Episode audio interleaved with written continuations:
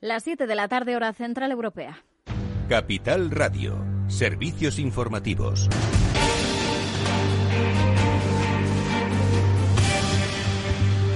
¿Qué tal? Muy buenas tardes. Seguimos muy pendientes de lo que pase en la Comunidad de Madrid. La presidenta de la región, Isabel Díaz Ayuso, y el alcalde de la capital, José Luis Martínez Almeida, han pedido esta tarde juntos al Gobierno central que anule el estado de alarma. Han subrayado que los madrileños no pueden ser rehenes y han defendido que Madrid solamente si es libre es Madrid. La presidenta de la región insistía en que no está siendo útil este estado de alarma porque las medidas que habían implementado ellos eh, anteriormente, confinando algunos barrios, algunas zonas sanitarias, eh, estaban funcionando mejor. Por eso dice que van a seguir pidiendo que se levante. Si los expertos sanitarios nos siguen informando con datos favorables sobre la evolución de la COVID, cada día volveremos a solicitar al Gobierno que anule el estado de alarma con el que pretende aniquilar nuestra autonomía y poner freno al desarrollo económico y social de nuestra región. Mientras el alcalde madrileño ha lamentado que los eh, madrileños, decía, sean rehenes de las batallas eh, políticas, también aseguraba que están mejorando los datos. Adelantaba estas cifras. Que la media en estos momentos de incidencia acumulada en España es de 259. ¿Les suscita alguna preocupación, aparte de Madrid y aparte de la situación de Madrid, que el conjunto de España tenga una media de 259, es decir, muy por encima también del umbral mínimo que ha fijado este, esta mañana el ministro de Sanidad? Porque hay que ser coherente, porque hay que ser creíble, porque los madrileños, insisto, necesitamos confiar en las instituciones. Pues eh, esas eran las eh, palabras del alcalde que decía que mañana se va a adelantar una incidencia acumulada por debajo de los 500 eh, casos. El ministro de Sanidad, Salvador Illa, decía esta mañana que la incidencia se sitúa por encima de 500 por 100.000 habitantes, mientras debería descender alrededor de 100. Así que ese baile de cifras, en todo caso, esto decía el ministro de Sanidad esta misma tarde, comparecía prácticamente a la misma hora que los líderes regionales tras reunirse con Pedro Sánchez en el Comité de Seguimiento del Coronavirus. El Centro Europeo de Prevención de Enfermedades eh, ha fijado dos criterios que todos conocemos perfectamente, todos los españoles conocen. Hay que actuar a partir de 60 casos por 100.000 habitantes de incidencia acumulada en 14 días y actuar con medidas drásticas a partir de 200 casos por 100.000 habitantes de incidencia acumulada en 14 días. El, Consejo Interterritorial acordó una acción coordinada en salud pública para, a partir de 500 por 100.000 habitantes, tomar medidas ya mm, muy drásticas. Pues eh, eso decían a lo largo de la tarde. Ahora mismo están reunidos en el grupo COVID-19 el Gobierno Central y la Comunidad de Madrid. Veremos si finalmente son capaces esta vez de llegar a algún tipo de acuerdo. Mientras Sanidad ha notificado 7.118 nuevos casos de COVID-19, 2.759 en las últimas 24 horas y 80 fallecidos. Y el otro desencuentro entre el Gobierno y oposición que hemos visto hoy, PSOE y Unidas Podemos han registrado la reforma para desbloquear esa renovación del Consejo General del Poder Judicial y desde el Partido Popular Pablo Casado ya avisaba de que va a recurrir al Tribunal Constitucional e incluso a instituciones y tribunales europeos si el Gobierno sigue adelante. Los grupos parlamentarios de PSOE y Unidas Podemos tienen por objetivo sortear lo que han denominado un bloqueo del que acusan al Partido Popular. Escuchamos a la titular de Hacienda, María Jesús Montero y, por tanto, durante toda esta legislatura y todavía cuatro años de legislatura por delante, no hay ninguna actitud, ninguna intención por parte del Partido Popular de cumplir con su obligación constitucional, ejerciendo una suerte de insumisión, de rebelión constitucional que no se entiende y mucho menos para un partido que se autoproclama constitucionalista frente a otros partidos. Y como siempre hemos dicho, la Constitución hay que cumplirla. Pues eh, más asuntos que nos deja este día, este martes 13 eh, de octubre. El Fondo Monetario Internacional ha certificado que España va a protagonizar la recesión más profunda de todas las economías avanzadas con una contracción del 12,8%. Es algo que hemos hablado en Capital Radio con David Cano, socio de analistas eh, financieros AFI y que pueden volver a escuchar en capitalradio.es. Es todo por ahora. Les dejamos ya con Afterwork de la mano de Eduardo Castillo.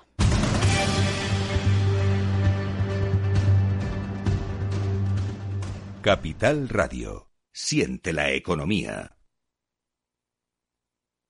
Riesgo 6 de 6. Este número es indicativo del riesgo del producto, siendo 1 indicativo del menor riesgo y 6 del mayor riesgo. ¿Inviertes en bolsa? Con XTB puedes comprar todo tipo de acciones al contado por solo 0,10%. Invierte en acciones y ETF sin costes de custodia. Infórmate en xtb.es. Si estás pensando en comprar una casa, entra en cuchabank.es y accede a nuestra oferta hipotecaria. Cuchabank, el banco de tu nueva casa.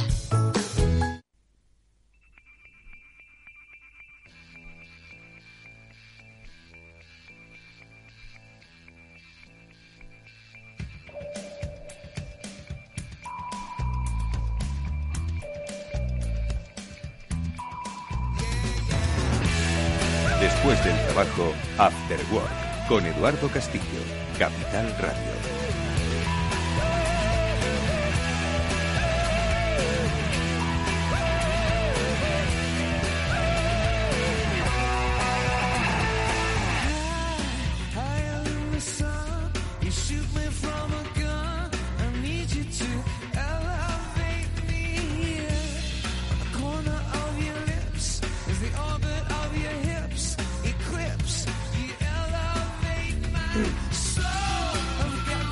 Tardes amigos, bienvenidos a esta sintonía a la que Néstor Betancur hoy nos descubre de la mano de YouTube, o los U2, como siempre hemos dicho aquí, para empezar a analizar lo que está pasando en nuestro país, lo que está pasando en el mundo, y que por lo menos nos trate de dar un poco de sosiego, porque como siempre ha dicho uno, pues mejor no leer el periódico, porque es que uno se, se le pueden encender los ánimos, ¿no? En este caso, leerlo digital, porque ya el periódico, bueno, todavía hay quien lo compra, ojo, y todavía hay quien lo regala. Bueno, pues eh, vamos a tratar, como digo, de dar eh, por lo menos análisis sosegado a todo lo que ha ocurrido en, en un solo día, en un solo día de actualidad eh, política y económica de España, da para mucho, la verdad. Yo no sé cómo tenemos tanto aguante los españoles para digerir pues toda esta información.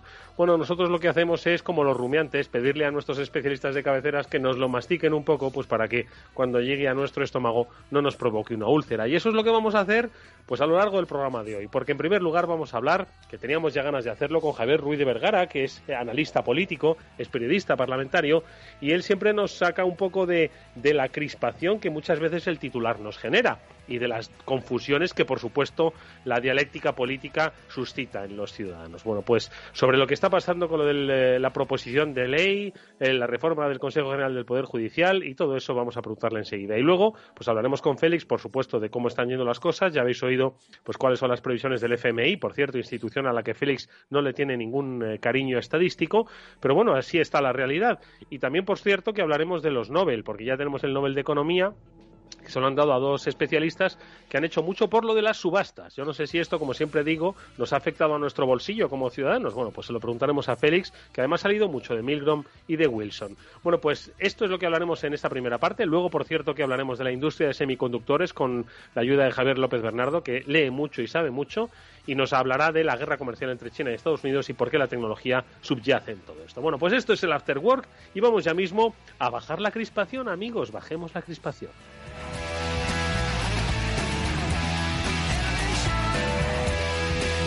Gracias. Una economía moderna que se libre de la influencia política sobre la justicia. Hace muy poco hemos visto como la renovación del el Tribunal Supremo, que es como esa especie de ente, ente superior en la jerarquía emocional de los Estados Unidos, bueno, pues también hay equilibrios. Eh, ¿Por qué? Pues porque hay perfil, hay jueces de carácter demócrata y jueces de carácter republicano nombrados por los presidentes que tienen ese, ese componente vitalicio. Todo hay que decirlo, que eso es algo muy positivo, pero al final todo está manipulado por la por la política, ¿no? Entonces, ¿qué es lo que ha pasado esta mañana? ¿Por qué hemos llegado a esta situación? ¿Realmente estamos perdiendo la independencia del Poder Judicial? ¿Realmente, como dicen, es un ataque directo a la independencia del Poder Judicial esta proposición de ley que han formulado eh, los grupos parlamentarios eh, eh, Socialista y Unidas Podemos? Pues nos saca de dudas nuestro amigo muy leído Javier Ruiz de Vergara. Javier, ¿cómo estás, amigo? ¿Qué tal? ¿Qué tal, Eduardo? Buenas tardes. ¿Cuál es tu grado de crispación? Que tú sabes que yo siempre he considerado que tú eres un hombre tranquilo que ve las cosas con distancia, pero no sé si te has ido aproximando la crispación o todavía mantienes esas pulgadas que te hacen ser un tipo razonable como todos sabemos que eres. No, más, que crispación en este caso es, es perplejidad, ¿no? Porque porque, hombre, eh, el, ejemplo que están dando nuestros políticos, seguramente también los responsables políticos de la justicia, que a veces se nos olvida que los responsables del Poder Judicial, aparte de jueces, son políticos porque hacen, hacen política judicial, pues no está siendo muy ejemplar, sobre todo porque yo creo que a Montesquieu, que ya estaba muy mal, muy mal herido y muy malito el pobre hace tiempo, pues, pues lo acaban de, rematar. Y, sobre todo porque está dando la sensación de que es que en este país ahora mismo, en, en, este 13 de octubre, no hay un órgano del Estado, de esos de la arquitectura constitucional, que estaban muy por encima, digamos, del barrizal político, que se salve, ¿no? Porque ya vemos cómo está la jefatura del Estado, cómo está la, monarquía, eh, y eh, vemos ahora cómo está el Poder Judicial eh, y, pues, y vemos cómo está el Poder Ejecutivo y el Legislativo. Entonces, queda como muy feo ver a, dos partidos de un gobierno en minoría con 150 escaños eh, tumbar o dinamitar todas las vías de consenso para algo tan serio como renovar el Poder Judicial. Eh, luego también hay responsables de que mm, es verdad que el órgano de gobierno de los jueces lleve dos años eh, paralizado, pero hombre, presentar esto, una reforma express desoyendo a los órganos consultivos del Estado, pues, pues como poco pinta feo. ¿Por qué es serio renovar el, Poder Judicial, el, citado Consejo General del Poder Judicial? ¿Por qué es serio y por qué porque claro, hay quien eh, estamos escuchando ahora mismo a la ministra portavoz, eh, ministra de Hacienda, hablar de manoseo constitucional, ¿no? Por parte del Partido Popular y en fin. Entonces, ¿por qué es por qué es serio este tema, Javi? Más que serio, más que serio o no serio, eh, es que es una obligación del Poder Ejecutivo, del Poder Legislativo, en este caso del Congreso. Es decir, las Cortes Generales, el Congreso y el Senado tienen la obligación de, designar en tiempo y forma a los vocales que la Constitución les ordena designar y, que el, órgano de gobierno de jueces y magistrados eh, vaya acorde eh, en tiempos y mandatos, lo mismo que, un yogur no se puede comer caducado. Eh, entonces, está claro que ha habido una dejación de funciones de la clase política, en este caso del, legislativo, en renovar a, un órgano judicial que, por cierto, lleva a su presidente, le he escuchado al menos tres veces en el último año, exigiendo a los políticos que renovaran al, al Consejo General. Es decir, que no hay no hay cierta eh, deseo de atrincheramiento en el cargo. Eh, ¿Qué pasa? Pues como ha pasado siempre en este país, que los partidos giran radicalmente su discurso en función de si están en el gobierno y en la oposición, y, el mismo PSOE que defendía grandes consensos y transparencia en la renovación, ahora quiere dar un, golpe de mano, digamos, eh, como poco antiestético, y el Partido Popular que defendía eh, que hay que cumplir la Constitución a rajatabla en todo, pues ahora mismo se, está haciendo, digamos, lo voy a decir así en, suave, el remolón, eh, bloqueando bloqueando la reforma del Consejo General del Poder Judicial porque con razones no se fía de, de, de, la mayoría progresista eh, que se configure en un órgano renovado. Porque, y, termino muy brevemente para que lo entiendan los oyentes, el gran drama de este asunto es que eh, al final los cargos judiciales se los reparten los políticos. Entonces el PP está muy cómodo con este Consejo General caducado porque en él está la, representación mayoritaria de cuando el PP estaba en el gobierno, es decir, hay más eh, vocales, digamos, entre comillas, de tendencia conservadora, y el PSOE y Podemos quieren renovar el Consejo para que se refleje la actual mayoría, es decir, que haya más vocales entre comillas progresistas que conservadores. Por eso digo que sobre todo al final lo que se traslada es eh, un mensaje terrible de, de ocupamiento del poder político de las instituciones del Estado y de asesinato definitivo de Montesquieu si es que el hombre ya no está muerto hace tiempo. yo creo que Hombre, es que esto partimos de, que es un mandato constitucional, pero que ya estaba envenenado, porque al final depende del legislativo el nombramiento y hasta el bipartidismo, pues todos éramos felices, porque teníamos un equilibrio, pero seguía estando politizado. Había más o menos un 50-50 de progresistas y conservadores, ¿no? Claro, cuando esos equilibrios. aquí lo que pasa, Eduardo, es que hay un viejo debate sobre cómo se deben elegir a los miembros del, Poder Judicial y nadie se acaba poniendo de acuerdo. Hay quienes defienden que sean los jueces los que elijan a sus propios representantes. Eh, hay quien dice que no, porque eso significaría una especie de reparto por banderías y asociaciones. Eh, hay quien piensa que, el Poder Judicial tiene que ver reflejada en cada momento las mayorías parlamentarias que salen de cada cita con las urnas. Y hay modelos que tú comentabas a la entrada del este programa, que por ejemplo, el americano, en la que un presidente nombra a un juez y hasta que no se muere ese juez, eh, queda ahí de forma perpetua. Fíjate, esta candidata que están votando ahora, que tiene 49 años, significa que puede mm, determinar eh, las mayorías del Tribunal Supremo de los Estados Unidos por para, de tres o cuatro presidentes. Exactamente. Y aquí nos estamos, y aquí nos estamos eh, pegando vivos porque hay un Poder Judicial caducado año y medio y en cualquier caso el que salga elegido tendría que ser renovado en cinco. O sea que para que veas que, esto del ocupamiento del poder judicial por parte del poder político y esto de la separación de poderes, eh, lo estamos viendo también en Polonia y en algunos países del, este de Europa, eh, nos, nos, devuelve a tiempos eh, predemocráticos casi. Madre mía. Oye, Javi, y, esto un día después de, de, un acto en el Palacio de Oriente, en el Palacio Real, eh, ¿qué, te pareció? ¿Lo viste? ¿Lo seguiste? En fin, un poquito pues, pues descafeinado, ¿no? Pues por la COVID-19, pero, pero como siempre, con muchos símbolos, con muchos gestos. Marcado un poco por las circunstancias de, de la pandemia, pero, pero, pero bueno, eh, uno, yo sobre todo tengo la preocupación de que, hasta ahora, eh, mira que ha habido momentos de crispación política eh, en los últimos 30 años, la etapa de corrupción de Felipe González, el asunto de la guerra de Irak con Aznar, pero había como, ciertas cosas de eso que se llama arquitectura constitucional que eran respetadas por todos y que no estaban en cuestión. Y había dos clarísimas que eran eh, la jefatura del Estado y el Poder Judicial.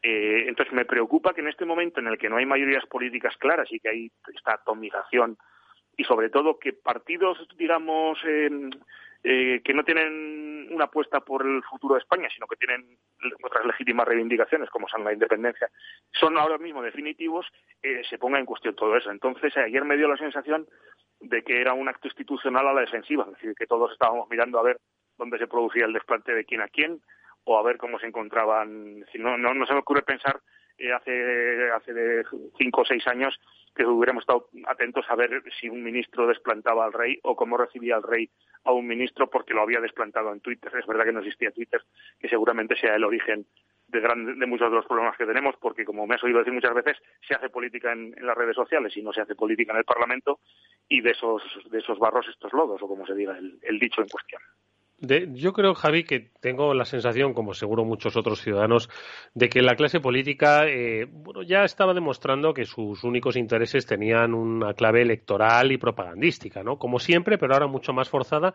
y además mucho más, mucho más vulgar, ¿no? Quiero decir, porque no hay nivel, porque al final la propaganda nos ha acompañado durante toda la vida, pero ahora mismo, efectivamente, hay una política de, de tweet de 140 caracteres, no hay una base intelectual sólida que uno puede ser todo lo radical o independentista que quiera, pero con una buena base intelectual debajo, ¿no? Cultural, social, ¿no? Que te permita pues esa dialéctica y tu reivindicación legítima, pero no voy a ser yo quien defienda a los políticos, pero creo que la clase política es un poco representativa de, la, de la, generación de nuestro tiempo. del mundo que vivimos, como es la, también la clase periodística y seguramente será la, eh, la clase docente y la clase. Es decir, eh, creo que cada generación mm, va en un pack acompañada de, de, pues unos objetivos comunes, una formación, una manera de desenvolverse por la vida, unas aspiraciones, una manera de ser.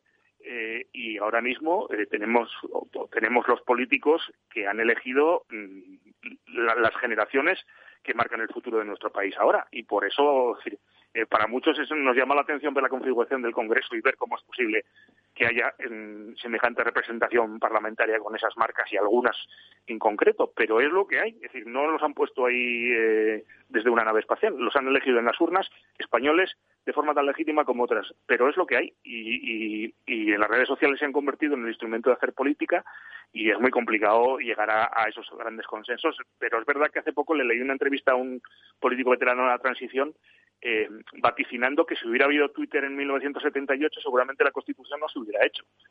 Pero como lo que se tenían que decir, y fíjate, te hablo de comunistas desde, desde, la, desde el comunismo hasta la extrema derecha, se lo decían en, en las reuniones, en las salas en privado y, y, hasta, y se metían horas y horas y horas y horas hasta que llegaban a acuerdos, pues, eh, pues eso es lo que ahora es muy complicado, porque muchas veces veo que se llegan a reuniones importantes después de insultarse en, en las redes sociales, entonces ya claro, es muy complicado eh, tejer pactos transversales. Una última cosa, Javi, que te pregunto. Eh, estamos instalados desde hace mucho tiempo en el cuanto peor mejor, pero además en todas las direcciones políticas. Eso está clarísimo, porque cuanto peor, mejor para pescar votos, ¿no? Y, radicalizar y asentar ese voto cautivo del que muchas veces hemos hablado, ¿verdad? Eh, pero ¿no crees que este cuanto peor mejor puede resultar un poco cansino para los ciudadanos y que estos y que algún día digamos, oye, mm, ya está bien del cuanto peor mejor, porque es que el cuanto peor al final acaba impactando en la economía, que es básicamente lo que nos hace pues más estables o más inestables. Yo viendo lo que está pasando en el mundo y, viendo lo que está pasando en España y lo que puede suceder, eh, creo que todavía queda mucho tramo para, para que sea peor.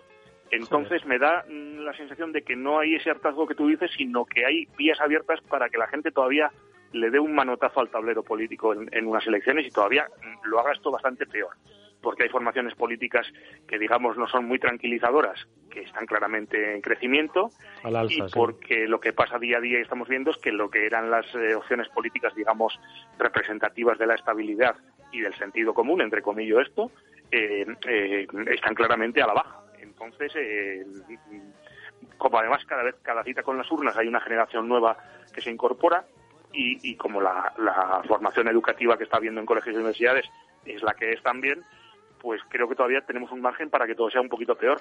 Seguramente llegaremos a un punto, no solo en España, sino en el planeta en general, que cuando las cosas no pueden estar peor, eh, no queda otro remedio que empiecen a mejorar. Pero creo que todavía nos queda, nos queda, por lo menos, vamos a ver lo que pasa en las elecciones americanas y a partir de ahí veremos si se abre expectativas de que eh, la humanidad decida ponerle un poco de sentido común o todavía siga haciendo eh, algunas excentricidades a la hora de, votar. Madre mía. Es como siempre esa distancia estupenda la que nos gusta escuchar, la que adopta Javier Ruiz Vergara para tener un análisis sosegado, lejano del ruido de las redes, que por otro lado no acaba representando la realidad de España, que España es muy grande y en muchos pueblos ahora mismo están pensando más en el mañana que en lo que ha dicho algún político de, bajo nivel en Twitter. Em, Javi, como siempre es un placer escucharte, amigo. Muchas gracias. Un abrazo muy fuerte para todos. Adiós.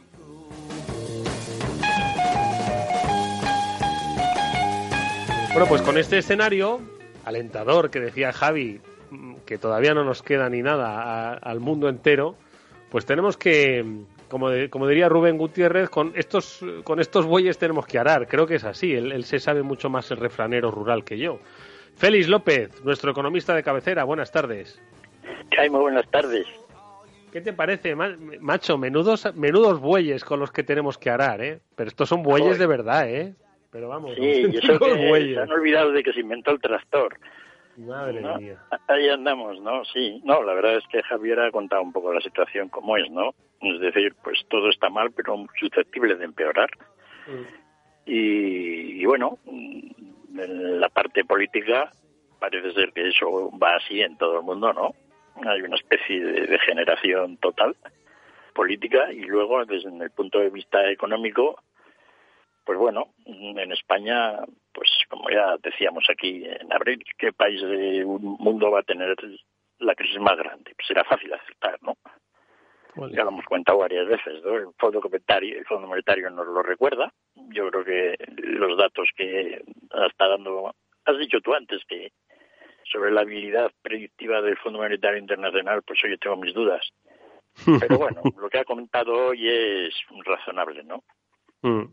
Ah, pues de todas formas, Félix, esto ahora hablamos de, lo que ha dicho el FMI, pero fíjate, esto del cuanto peor mejor me, estaba recordando un poco que en realidad en todos los aspectos de la vida, es decir, en, bolsa, cuanto, los bajistas pues son del, del cuanto peor mejor, ¿no? Al final eh, siempre es porque alguien saca rédito de y alguien lo fomenta, obviamente, ¿no? De, en este caso las bajadas o las pérdidas de valor, ¿no? De las acciones, ¿no? no tiene mucha lógica. Es decir, nunca ha estado el mundo mejor en toda la historia que, estos años, ¿no? Salvo esta parte del coronavirus, que es, digamos, un tema, digamos, al margen, ¿no? Pero que todo el mundo trata de meterlo dentro del deterioro del sistema, ¿no? Es decir, afortunadamente tenemos... El coronavirus ha acelerado el detritus del sistema. El sistema se dirigía ya hacia su deterioro ¿no? Lentico, pero, pero, se dirigía. Es, ridículo que el sistema se el deterioro cuando nunca la humanidad ha estado mejor, ¿no? Es decir, es sorprendente pues toda la bronca que hay con la situación que vive el mundo. Es decir, a nivel de lo que personalmente le toca a cada uno, ¿no? Es decir, nunca está el mundo mejor, con enormes diferencias. La vida de nuestros padres, comparada con la nuestra, era de una miseria cuando eran jóvenes que hay que, hay que ponerlo en, sobre la mesa, ¿no? Y muchas zonas del mundo que han estado mejorando enormemente, ¿no? Entonces, no hay una explicación racional a lo que está pasando. Quizá por eso es peligroso. No, porque aquí la razón pues se ha olvidado. Es decir, la gente pues trata de ser realmente pesimista en medio del mayor fenómeno de creación de riqueza y de bienestar de la historia de la humanidad. ¿no? Y además los que normalmente se quejan, que normalmente tienen de todo, no, pues se han autoadjudicado el derecho a, contarlo, ¿no? Es decir, aquí todo el mundo pues tiene derecho a, a seis minorías de queja. Yo me quejo, me voy a quejar con Javier, nos vamos a, le voy a llamar ahora, vamos a hacer una asociación de la queja, yo que sé. Así está todo, ¿no? Bueno, mientras tanto las lógicas son las que son. Es decir, que me expliquen a mí si Madrid tiene mucho contagio, ¿no? La única medida que se haga es impedir que salgan los madrileños de Madrid. Será para no contagiar a los toleranos, pero no tiene nada que ver con Madrid, ¿no? exacto. Eh, es una, es una medida absolutamente demencial. Nadie lo dice que es que sea malo, es que no sea conveniente, es que va contra la lógica. O sea, es un insulto al, cerebro humano. Se permite, ¿eh? Ahí está todo el mundo hablando. Imagínate que hay una ciudad con un montón de contaminados en medio de Castilla, ¿no? Y todo lo único que se hace es impedir que salga nadie. Pues será para que no contamine a los demás, pero el problema es lo que pasa dentro. Ah, no, dentro no. Dentro que cada uno haga lo que... La medida inicial, pues que todos se quedaran en casa, pues parecía razonable. Pero las actuales... Colegios, trabajos, metros, Mm. Claro, ahora ya nadie, ahora ya todo el mundo anda pues con el, con, el confinamiento light, esto de cómo vamos compaginando el hecho de que podamos trabajar y no arruinarnos con el hecho de que no nos muramos y nos contagiemos. Bueno, pues ya se veía que esa iba a ser la situación al final, porque en el mundo siempre hay que escoger entre dos males, pero, pero que la gente nos hable con lógica, ¿no? es decir, que no vea yo la tele y vea que me están insultando el cerebro. ¿no? Ese es el problema.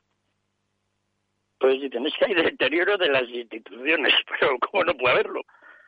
¿No? En fin. Bueno, sí, efectivamente, vamos a, es que nos estamos encabronando y, no era el objetivo, era, como he dicho eh, al principio, alojarnos de la crispación, ¿verdad? alejarnos de la crispación. Venga, vamos a hablar del Nobel de Economía. Del, siempre se lo dan, van por parejas normalmente, ¿no? Esto de los duets en, en, economía es una, es una cosa frecuente, ¿no, Félix? Sí, yo creo que ya en la mayoría de los Nobel científicos, ¿no? Porque ya todas las cosas se hacen en grupo. Ya, ahora es muy difícil encontrar un paper, es decir, un escrito de un economista que no haya escrito por varios. Mm. Los, los, papers de la pandemia estamos leyendo ahora de si hay, de si hay inmunidad o no, pues hay 14 que los escriben juntos, ¿no? Sacando datos de desde los lados. Es decir, ahora la ciencia, pues sí, se ha vuelto muy colaboradora, en ese sentido que además, pues oye, haces más papers y apareces más, ¿no? Mm. Pero sí, los noveles ya desde hace tiempo, pues el año pasado también, ¿no? Que se lo dieron a Duflo y a a la, digamos, al matrimonio, ¿no? Pues mm. ya eran dos también y muchas otras veces, ¿no? Oye, ¿y, quiénes son estos Milgrom y Wilson? tienen, apellidos de Nobel. Milgrom y Wilson. Si, fuesen Smith y Johnson, no serían, pero son Milgrom y Wilson, macho. Es que, te lo juro, tienen, o sea, sí, tienen nombre de Nobel. Eh, el año pasado el matrimonio, estos casi podríamos decir que eran padre e hijo, ¿no? Porque Wilson es, bueno, es unos años mayor que, que Milgrom y fue su director de tesis doctoral, ¿no? Ya han estado allí viviendo en Stanford toda la vida académica, casi siempre, no toda, pero la mayoría. Y han creado allí un grupete de economistas que, que bueno, han dado premios a dos, pero se lo podían dar a cuatro, porque allí estaba la banda de los cuatro. La banda de los cuatro. Está Krebs, que es otro genio de la economía, y está uno de los que más me gustan a mí, John Roberts, ¿no? Y mm. entonces esos cuatro están allí entre la Escuela de Negocios de Stanford y la Facultad de Economía, y bueno, han escrito mucho juntos, y bueno, han creado allí todo un mundillo de peculiar, ¿no? De, de teoría económica, ¿no? Los de Stanford pues, son, van a, eh, manejan el mundo y lo, y lo van a seguir manejando, ¿eh? Bueno, es decir, lo que esta gente ha escrito, pues ha tenido cierta relevancia, ¿no? Es decir, les han dado el premio Nobel a, los otros dos de la banda de las cuatro no se lo han dado porque sobre el aspecto de, de las subastas no han contribuido tanto, han contribuido en otras ramas de la economía, ¿no? Y entonces yo creo que el premio Nobel para todo, para no hacerlo, pues se ha querido centrar en la parte de la subasta y entonces pues se la ha dado a los dos que realmente pues habían contribuido más, sobre todo Milton, ¿no? Mm. Y, y, bueno, pues eh, por eso están estos dos, ¿no? Y lo que han hecho pues tiene una cierta práctica, ¿no? Es decir, en los últimos años hemos visto que se han subastado mucho espectro, ¿no?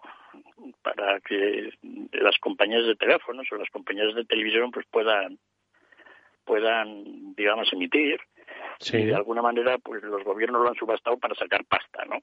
Sí. Recuerdo yo aquella subasta gloriosa en Alemania que pagaron todos decenas de miles de millones de euros de dólares. Las de la UMTS, quiero recordar que era, ¿no? Sí, era un montón de ellas. ¿no? Bueno, ha habido todo un mundillo ahí, ¿no?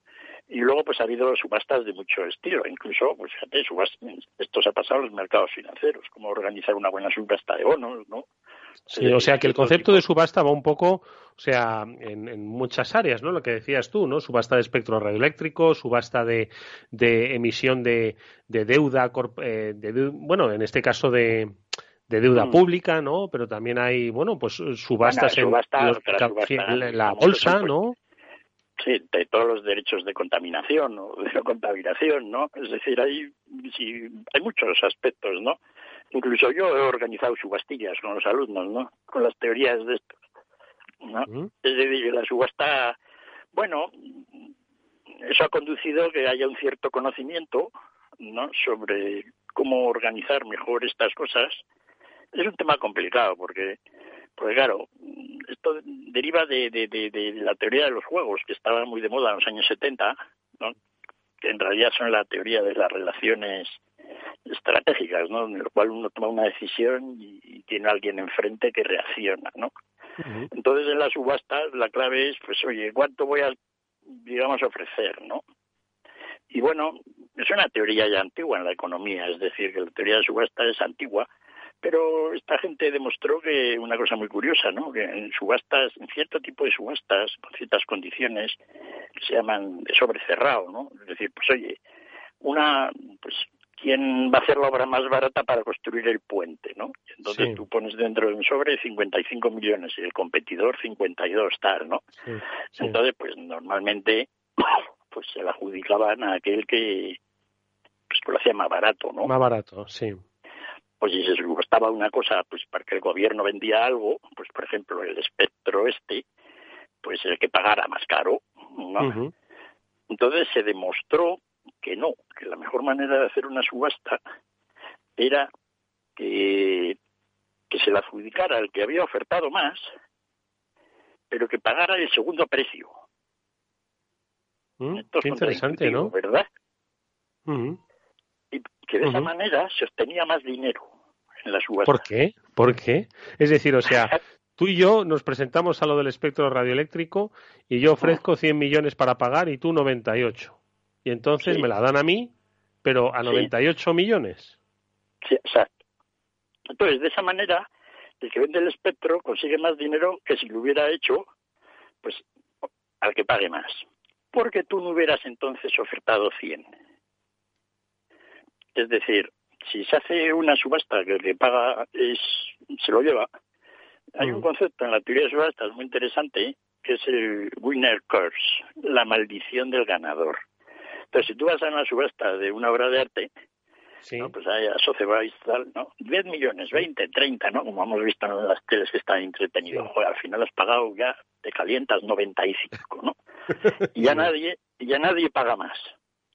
Bueno, pues está claro que has comprado más caro que nadie. Es decir, esa, ese producto, ese cuadro, no lo puedes vender ya más caro. Si lo quieres vender, lo tienes que vender más barato. Por lo cual ya pierdes, ¿no? Entonces, siempre que hay una subasta de este estilo, el que puja mucho y se lo lleva, se queda con la sensación de que ha hecho el primo. de que le han changado, ¿no? sí. Entonces, la, la, la, para protegerse de, hacer el primo, pues la gente se lo piensa antes, ¿no?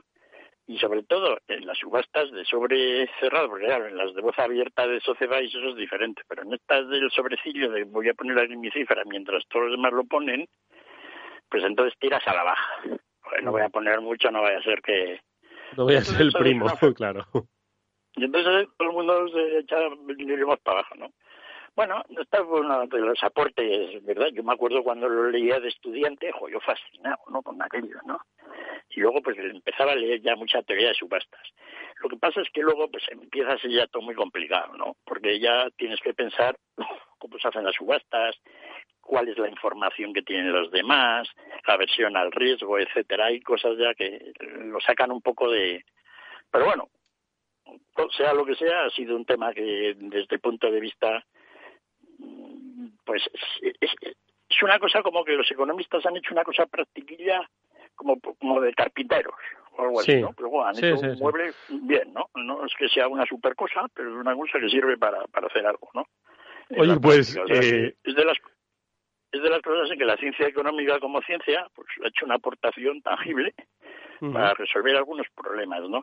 Y, y tiene otra serie de, de, de, por ejemplo, se puede utilizar eso a hacer una subasta Imagínate ahora con todos los médicos y los enfermeros los problemas que tenemos en Madrid para que vayan a los hospitales con el coronavirus y tal. Entonces los directores de los hospitales les piden a todos y les dicen tú ven mañana, tú pasado, tajo. Menudo lío, ¿verdad? Los médicos no estarán contentos porque preferirían haber ido a otra hora. Pues a estos inventaron un sistema, ¿no? Que una vez lo hice, un ejercicio bastante... Bueno, y, y entonces para que entre los médicos y las enfermeras pues se haga una especie de mercadillo de subastas del puesto y de las horas de curro. De tal manera que toda la gente pues eh, esté más feliz al final no que no te lo imponga digamos la, la organización no entonces pues es una estos han estudiado mucho cómo cosas que normalmente se deciden por temas administrativos organizativos podrían organizarse de una manera más parecida a un mercadillo, ¿no? Que sería mejor. Muy interesante todo ello. Sin duda alguna, Milgrom y Wilson, los dos nuevos nombres. Por otra parte, Milgrom mm, será de los economistas más ricos del mundo. O sea, que este le ha ido bien. Porque le ha ido bien con sus teorías. Cientos de, cientos de millones de euros con todo esto, ¿no? De, de honorarios. Siempre es verdad, siempre decíamos que si conocíamos a algún economista rico, bueno, pues este lo ha hecho, Wilson, y ahora añade unos milloncetes más. Bueno, no sé cuánto es el Nobel, un millón que te daban. Bueno, luego lo. Vamos a hacer una brevísima pausa, Félix, que vamos a hablar con Javier López Bernardo de qué es lo que está pasando en el mercado de los semiconductores.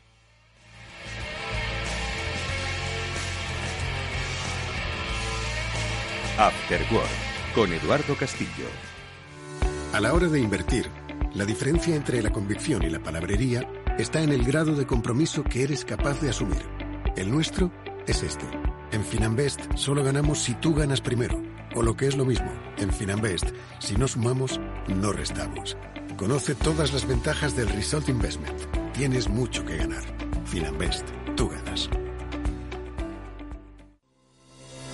El próximo 20 de octubre de 10 a 12, especial gestión del agua en el escenario post-COVID, los mitos y realidades de la relación agua-COVID-19, la influencia de la pandemia en la calidad de las aguas, la reconstrucción tras la crisis o el futuro del sector serán los temas de debate de este especial en el que contaremos con las principales empresas, instituciones y profesionales. Especial gestión del agua en el escenario post-COVID, el 20 de octubre en Capital Radio. Con la colaboración de Suez. Si estás pensando en cambiar tu hipoteca de banco, entra en cuchabank.es y consulta las condiciones de nuestra hipoteca fija, variable e hipoteca joven. Cuchabank, tu nuevo banco. Eduardo Castillo en Capital Radio, After Work.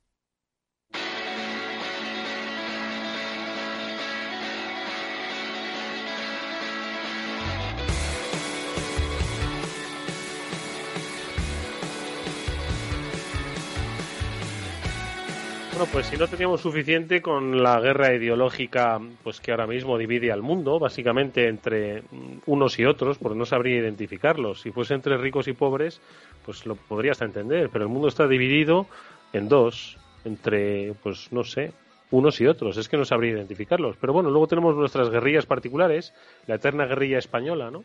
del mejor separados que juntos. Mira que nos va bien juntos, ¿no? Y luego tenemos también las guerrillas en Estados Unidos sobre los supremacistas, los antirracistas, los antifascistas, los republicanos, los demócratas, yo que sé, un sinfín de gente. Y además, esto se suma a una guerra comercial que parece que ya nadie habla de ello, pero bueno, ya verás cuando las cosas se calmen, porque Trump habla nada menos que del virus chino, del virus creado por China, ¿no? Y esto, pues bueno, pues es una cosa más a la larga lista de pues cosas que nos ha tocado vivir en este escenario de cuanto peor mejor. Y precisamente, pues hay un aspecto que nos quería comentar Javier López Bernardo, que siempre nos ilustra sobre lo que pasa más allá de los mercados financieros, y no me refiero al IBEX, eh, ojo, que esto, pues es, eh, hay que, hay que decirlo, no, no aparecemos ni en los indicadores de la prensa eh, económica internacional sino en Wall Street. ¿Qué está pasando allí? Bueno, pues eh, es algo que pues, nos suscita interés y por eso le preguntamos. Javi, ¿qué tal? Muy buenas tardes. Buenas tardes, Eduardo, ¿qué tal todo? Bien, pues me, fastidia decir eso, ¿eh? pero al final es lo que es. Cuando uno se mete en la prensa internacional, en la prensa, en la prensa estadounidense, el ruido ¿no? que, hay, que hay en nuestro país, ¿no? tanto económico como, como político, luego al final allí no es que no merece ni una sola línea. ¿no? Entonces, al final te das cuenta de que no sé, desde una visión más global, eh, igual estamos eh, exagerando ¿no? nuestra, nuestra propia idiosincrasia, lastimera idiosincrasia. Pero, eh, ¿qué es lo que está pasando con el mercado de semiconductores, Javi? Que esto forma, dices, parte de la guerra de guerrillas, de la guerra comercial de China-Estados Unidos. Sitúanos un poco. Sí, es, un tema importante porque, bueno, ya, ya sabes que ahora las elecciones estadounidenses son en tres semanas, ¿no? Y, como decías, Eduardo, pues, pues, pues hay grandes diferencias entre unos y otros en Estados Unidos en las guerras ideológicas, pero una de las cosas que tienen más claros ahora mismo tanto los demócratas como los republicanos es que para los próximos cuatro años va a haber una guerra tecnológica contra China brutal. Y eso ya ambos líderes lo han, lo han dicho en sus campañas, ¿no? Ellos creen que, pues, tener esta, esta ideología dura contra los chinos, ¿no? Es una cosa que a ambos les va a beneficiar, ¿no? Y efectivamente, como decías, eh, en la batalla esa tecnológica mundial, pues es verdad que ahora pues siempre oímos ¿no? Pues la importancia del cloud, el 5G, el software, la ciberseguridad, etcétera, ¿no?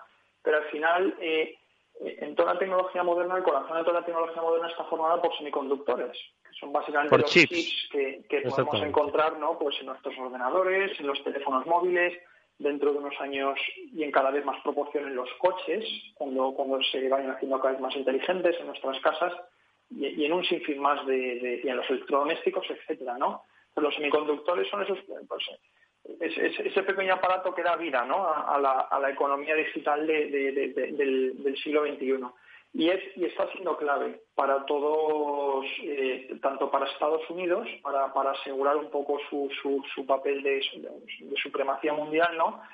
Bueno, como para, como para todo lo que decía de la guerra comercial. Eh, los semiconductores están jugando, eh, es verdad que hemos visto en la prensa pues, todo el tema de las importaciones de agricultura, de, de, cerdos y de todo eso en China, que eso lo hemos comentado en otras ocasiones, pero al final uno de los sectores clave está siendo las, el papel de los semiconductores, ¿no?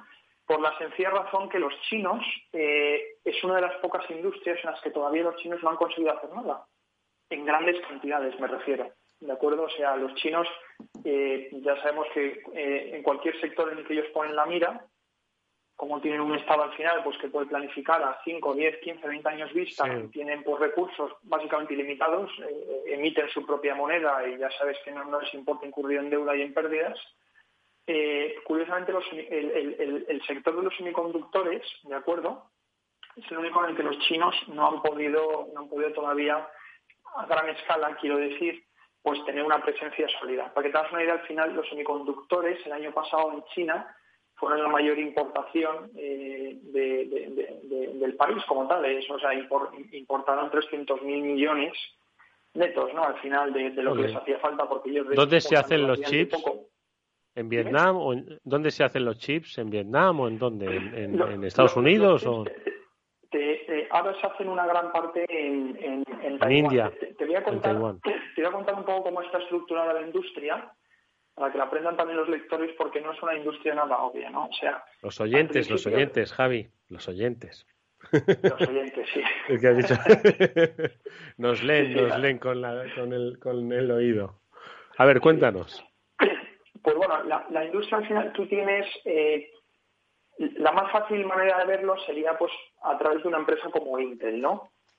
Intel es una empresa eh, que ya quedan de esas muy pocas, eh, pertenecen al sistema antiguo de, la, industria, en el que básicamente dentro de una misma empresa tenías toda la parte del diseño, o sea, tú diseñabas a ser tu, chip, eh, y, bueno, y, tenías ahí a, diseñadores, ¿no? Y luego tenías la fabricación también in-house.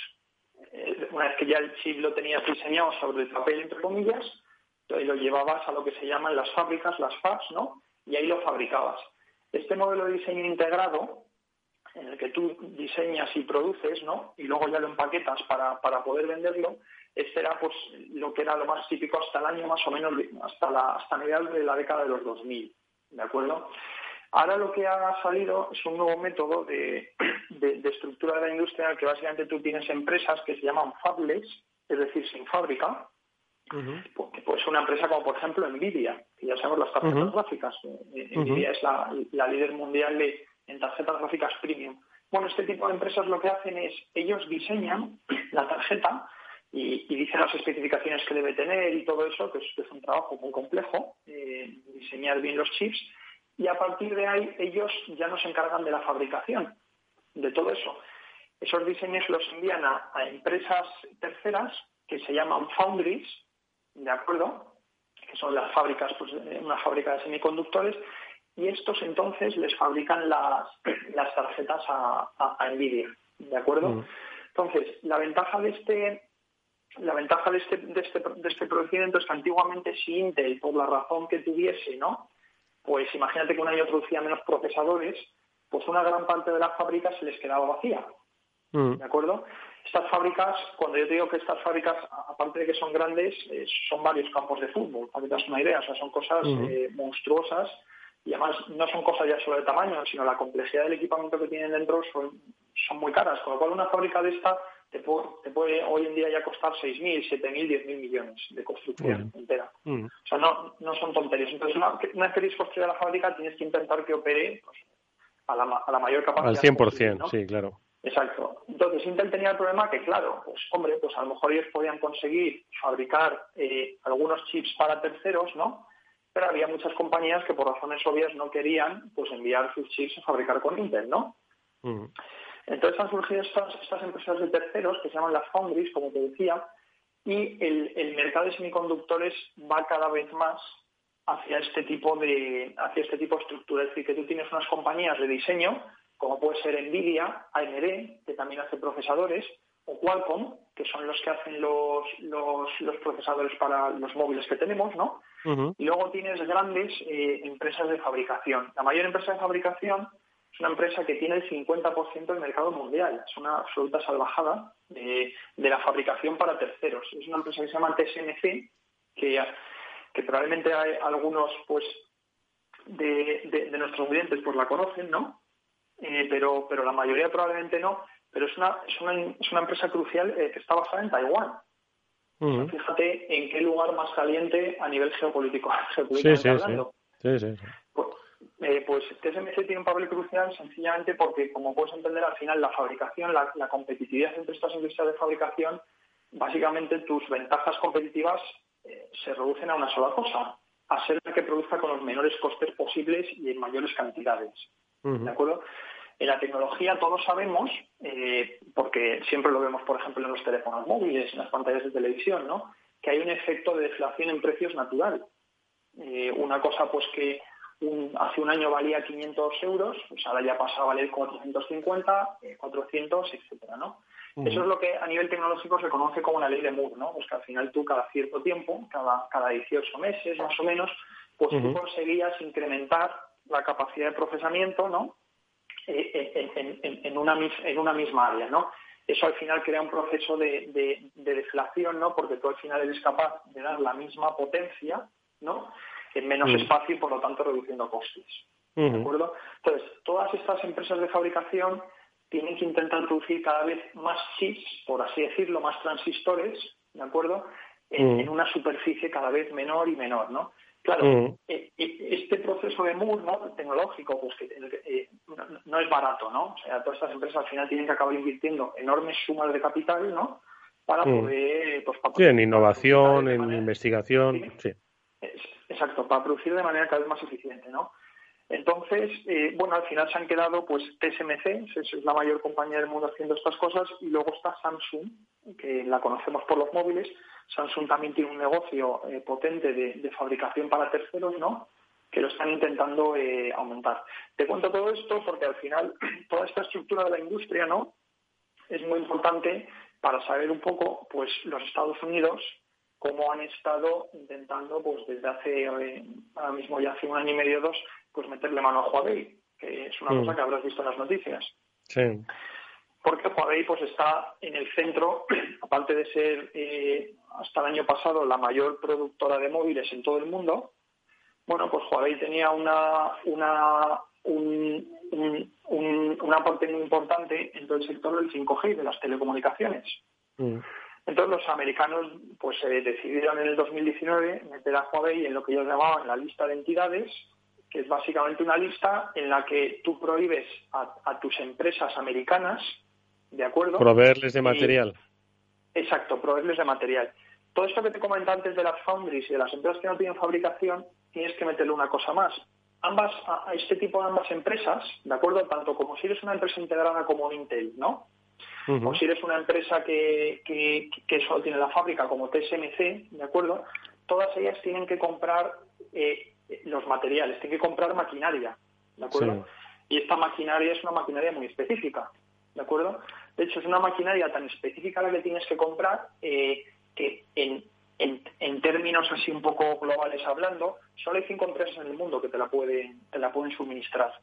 Y no todas las empresas, y no todas estas empresas te fabrican la misma maquinaria para, para, la, para la cadena de producción. O sea, o sea, fabricar un chip, para explicarte de una manera más sencilla, fabricar un chip requiere de, de, de una serie de etapas, ¿de acuerdo? Que pueden ser cuatro, mía. cinco, seis etapas, y en cada una de estas etapas necesitas una máquina diferente.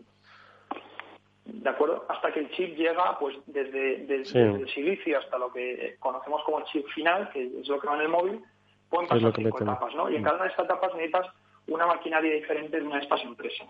¿Y, Claro, resulta que- y, y dónde está la guerra entonces aquí, Javi? Bueno, la guerra es que los americanos, en, una, en un primer intento, le dijeron a, estas- a todas estas empresas de maquinaria, bueno, bueno, bueno, perdón, los americanos primero dijeron que no podían eh, ninguna empresa de chips vender a Huawei, ¿de acuerdo? Ujú. Entonces, claro, hay muchas empresas americanas que vendían a Huawei, ¿no? Pero claro, todavía había algunas empresas, eh, pues en concreto Samsung y, y alguna más, eh, que podían seguir vendiendo a Huawei. Y Huawei podía Sí. haber sustituido todo ese negocio americano Por el acuerdo, coreano. eh, por otras empresas. Entonces los americanos dijeron, eh, ya este año, en, en- en- mayo y en agosto, ¿no? que en realidad cual- cualquier empresa que fabricase para China, para Huawei en concreto, pero que a su vez importase maquinaria americana, ¿no? Eh, pues que estaría pues, pues restringida, ¿no? Entonces, O sea, es una especie de. Helms-Barton, ley Helms-Barton para los chips. Es decir, no te dejo ni que fabriques con máquinas americanas ni que vendas a los chinos, ¿no? Exacto. Entonces ya las cosas se ponen más complicadas porque una empresa como TSMC tiene que tener relaciones, como te decía, con cinco de estas empresas y de las cuales tres son americanas. A largo plazo, TSMC sí que podría sustituir una gran parte de todas estas empresas americanas por una empresa que se llama que hay japonesa, ¿de acuerdo? Pero es- son cosas difíciles. O sea, la fabricación de chips, una vez que la tienes ya encaminada, a lo mejor estás 10 años de acuerdo sin cambiar el proceso, y porque no, no, no, no te merece la pena el riesgo de volver a cambiar todos los procedimientos. Pero son cosas a muy largo plazo, ¿no? En el, en, ahora ya en septiembre, el último paso que han tomado los americanos, eh, han dicho, ya no solo me conformo con que eh, con, con, con boicotear a Huawei, que, que, como te decía, pues tiene un, tiene un papel central Sí. en, en todo este esfuerzo que están haciendo muchos gobiernos por el 5G y en el que, Euro- y en el que Europa, como siempre, vamos muy por detrás. Esa es la realidad, porque los, los americanos, los británicos y algunos otros países del mundo, eh, pues sí que han tomado acciones decisivas contra Huawei a la hora de, pues, sencillamente decirles, aquí no entráis, ¿no? Y los europeos todavía estamos pensando a ver qué hacemos. Esa es la ¿Y realidad, qué, ¿no? Eh, y qué más han hecho los americanos? Dime. ¿Qué más han hecho los americanos? Dices, primero es la Ah, prohibición de vender a Huawei. Y la, segunda, bueno, una de las fábricas independientes chinas, uno de los, una de las pocas empresas chinas que han conseguido los chinos construir con capital nacional y que, y que puede más o menos competir a nivel internacional, ¿no? Es una empresa que se llama SMIC, que, que pues, los, los oyentes tampoco, nuestros, nuestros oyentes tampoco la conocerán, pero es una empresa que es un poco parecida a la taiwanesa, que te decía, fabrica chips para terceros. Y evidentemente, pues esta empresa también necesita de la, de la maquinaria americana para poner a funcionar toda esa fábrica. Javi, perdóname un minuto, que nos está escuchando Félix López y es que se nos está yendo el programa y me gustaría conocer su brevísima opinión. ¿Qué te parece, eh, Félix? Eh, este negocio está, está que echa chispas, ¿eh? Si no queríamos eh, incendiar el programa de hoy, madre mía, cómo terminamos, ¿eh? Bueno, es el corazón de, del 5G y de las nuevas tecnologías, ¿no? Ahí va a haber una guerra brutal, claro, ¿no?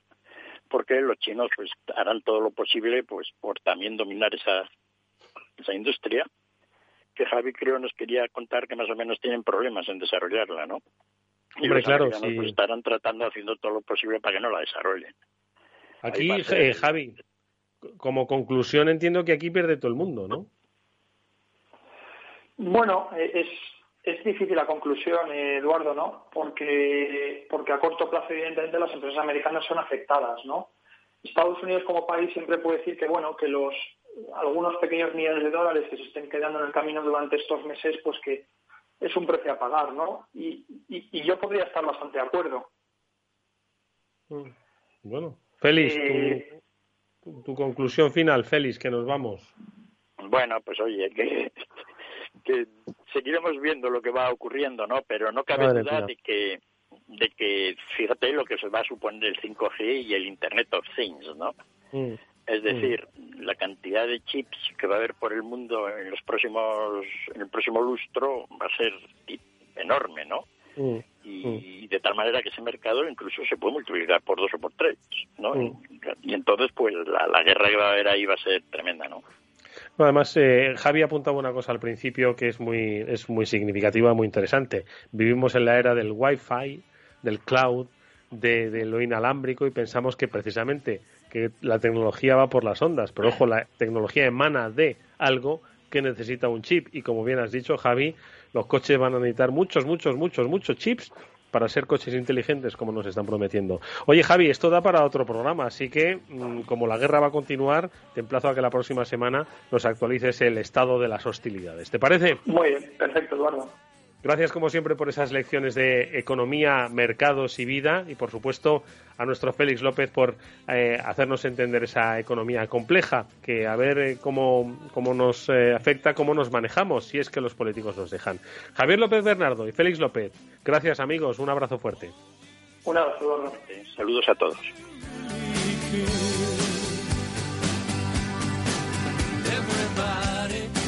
Bueno, pues amigos, nos vamos con esta buena melodía. Como empezamos el programa, nos despedimos. Gracias a Néstor Betancor con esas manos que han gestionado técnicamente este programa y con la, pues eso, con las ganas de vernos mañana nuevamente en este After World de Capital Radio. A las 19 horas, con Eduardo Castillo, aquí quien nos habla.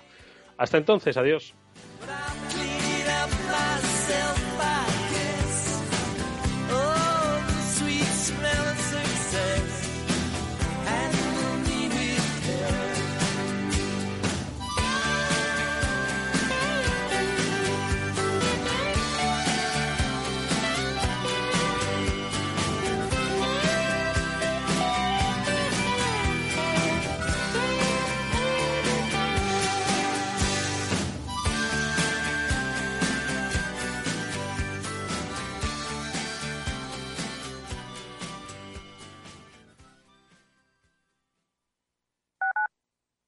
Capital Radio Madrid 105.7 Los entornos en las grandes ciudades están cambiando y desde Voces para la Movilidad con Chimo Ortega queremos acercar a los protagonistas de las nuevas formas de entender los desplazamientos desde una visión humana e intimista. Cada martes a las ocho y media de la tarde en El Balance, Capital Radio. Esto te estás perdiendo si no escuchas a Luis Vicente Muñoz en Capital, La Bolsa y la Vida. Si esta fuera mi, la inauguration speech de John Fitzgerald Kennedy, pues diría que no se pregunten ustedes qué puede hacer la seguridad social por ustedes, sino qué pueden hacer ustedes por la seguridad social. Pues después de 130 años, la seguridad social, que ha servido admirablemente bien a la sociedad y a la civilización, está exhausta. No te confundas. Capital, la bolsa y la vida. El original.